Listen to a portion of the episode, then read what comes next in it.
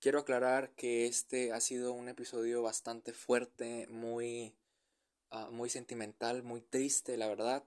Y de parte de todo el equipo del podcast de Luis Show, aclaramos que este capítulo solo tiene fines informativos y de antemano compartimos nuestro más sincero respeto por todas las víctimas de este suceso.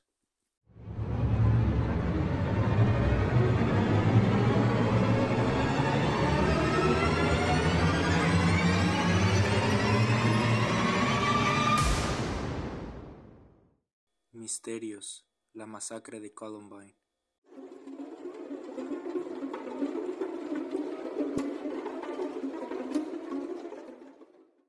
20 de abril de 1999. Era la mañana de un martes cuando los estudiantes de la escuela secundaria de Columbine en Colorado, Estados Unidos, Eric Harris y Dylan Klebold, llegaron al lugar y procedieron a colocar una bomba incendiaria cerca de la escuela y de la estación de bomberos. Esto, según informes, tenía la finalidad de distracción. La bomba que estaba programada para estallar a las 11:14 no causó el impacto que los jóvenes habían pensado. De hecho, los vehículos en los que llegaron a la escuela contenían bombas que se suponía detonarían a las 12 horas. De igual manera y ya juntos, los chicos entraron a la cafetería de la escuela e instalaron dos bombas con 20 libras de gas propano, las cuales estallarían a las 11.17, lo cual no sucedió, pues de haberlo hecho, se especula que esto hubiera matado cerca de 488 estudiantes que se encontraban en dicho lugar. Los jóvenes se quedaron en el estacionamiento a esperar que las bombas detonaran. Incluso se sabe que Harris se topó con un compañero llamado Brooks Brown, quien fumaba un cigarrillo, a lo cual le comentó que se fuera del lugar, pues las cosas se pondrían feas. Cuando los explosivos no detonaron, ambos, ya armados, caminaron hacia el lugar, subiendo las escaleras de la parte superior a la entrada oeste. En ese momento, Rachel Scott, de 17 años de edad, almorzaba con su amigo Richard Castaldo, sentada en el césped al lado de la entrada oeste. El mismo Castaldo mencionaría más tarde que miró a uno de los chicos lanzar una bomba que no detonó como debería, pero que no le tomaron importancia. Sin embargo, sacaron sus armas que ocultaban en sus gabardinas y abrieron fuego, impactando en cuatro ocasiones primero a Scott, muriendo en el instante, siendo así la primera víctima de un total de trece esa mañana. Castaldo recibió ocho impactos entre el pecho, brazo y abdomen, perdiendo el conocimiento, pero sobreviviendo. En ese mismo instante, Harris abrió fuego contra tres estudiantes que se encontraban por la escalera, Daniel Rohrbock, Sean Graves, de 15 años, y Lance Kirkland, de 16 años. Sería Daniel quien moriría más tarde. A pesar de estas acciones, algunos alumnos menores creyeron aún así que solo se trataba de una broma por parte del par que eran de último año. Harris y Klebold concentraron su atención en cinco estudiantes que se encontraban sentados en una ladera de la entrada oeste, de los cuales dos resultaron heridos, Michael Johnson de 15 años, con disparos en la cara, pierna y brazo, pero logró huir, mientras que Mark Taylor de 16 fingió su muerte en el suelo con heridas en el pecho, pierna y brazos.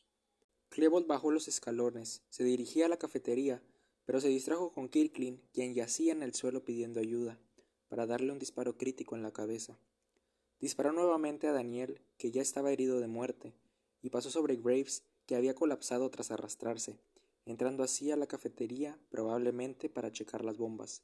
Harris, por su parte, estaba en las escaleras y abrió fuego contra varios estudiantes que huían del sitio, hiriendo de gravedad a Annie Murray, de 17 años. Los estudiantes dispararon contra jóvenes en el campo de fútbol, pero no alcanzaron a nadie. Mientras todo esto ocurría, una maestra de artes, Patty Nielsen, y el estudiante de 17 años, Brian Anderson, caminaban hacia donde se escuchaba la conmoción.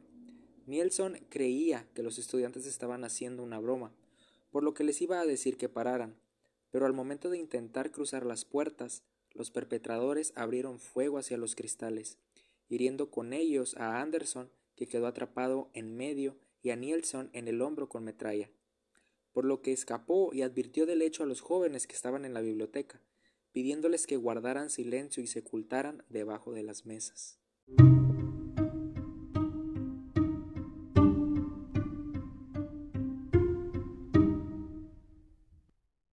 Neil Gardner el oficial de recursos estudiantiles asignado a Columbine y que se encontraba armado, recibió una llamada donde explicaban de una chica herida y posteriormente sobre el tiroteo.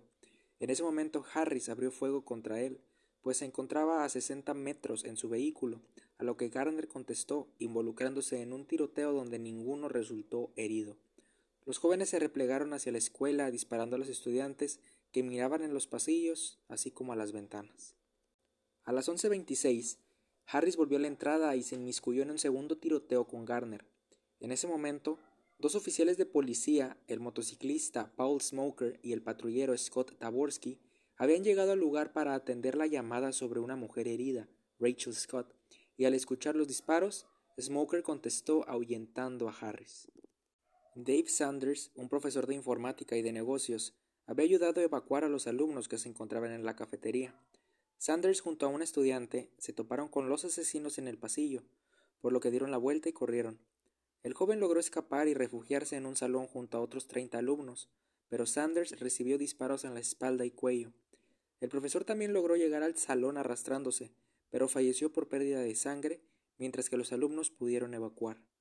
Desde las 11.29 a 11.36 horas ocurrió una horrenda masacre en la biblioteca, en la cual se encontraban resguardados 52 estudiantes, dos profesores y dos bibliotecarios.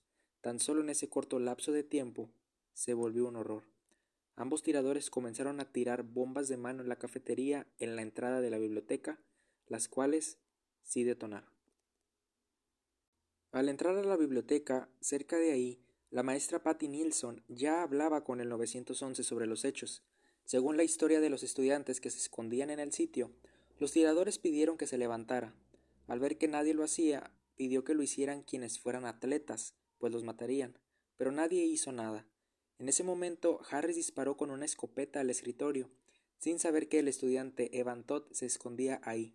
No fue herido por las balas. Sin embargo, el joven de 16 años, Kyle Velázquez, no corrió con la misma suerte, pues al parecer no se había podido esconder de manera que se protegiera, estando debajo de la mesa de la computadora. Klebold disparó, dándole en la cabeza y espalda, matándolo en el acto. Ambos recargaron sus armas y dispararon hacia abajo por la ventana, donde se veía a algunos policías ayudando a escapar estudiantes. Los uniformados respondieron a los disparos, pero nadie salió herido. Klebold disparó hacia una mesa e hirió a tres estudiantes. Tras esto, Harris disparó sin mirar bajo un escritorio, hiriendo mortalmente en el cuello a Stephen Curnow, de 14 años, e hirió a Casey, de 17, con un disparo que atravesó su mano y hombro, rozando su cuello, cortando una vena y comenzando a desangrarse. Harris continuó matando a Casey Bernal, de 17 años, de un disparo en la cabeza. Algunos alumnos declararon que el chico pronunció un te encontré antes de disparar. Al descubrirlos, el tirador llamó a Harris, quien con la nariz sangrando, pues tras su último disparo la escopeta le golpeó en el rostro, se acercó. Los estudiantes comentarían después que tanto Klebold como Harris se burlaban de Isaiah Schultz por ser de raza negra, haciendo comentarios raciales. Acto seguido, Harris se agachó y disparó a corta distancia al joven en el pecho, asesinándolo. Klebold hizo lo propio y mató a Kechter. Por su parte, Scott fingió su muerte y logró salvarse. Tras esto, dispararon de muerte a otros dos estudiantes e hirieron a otros más, todo en un lapso de solo seis minutos. En el lugar hubo un total de diez muertos y doce heridos. A las doce ocho horas, ambos tiradores se quitaron la vida en la cafetería, culminando con cuarenta y nueve minutos de horror en el tiroteo, dejando un saldo total de trece muertos y veinticuatro heridos.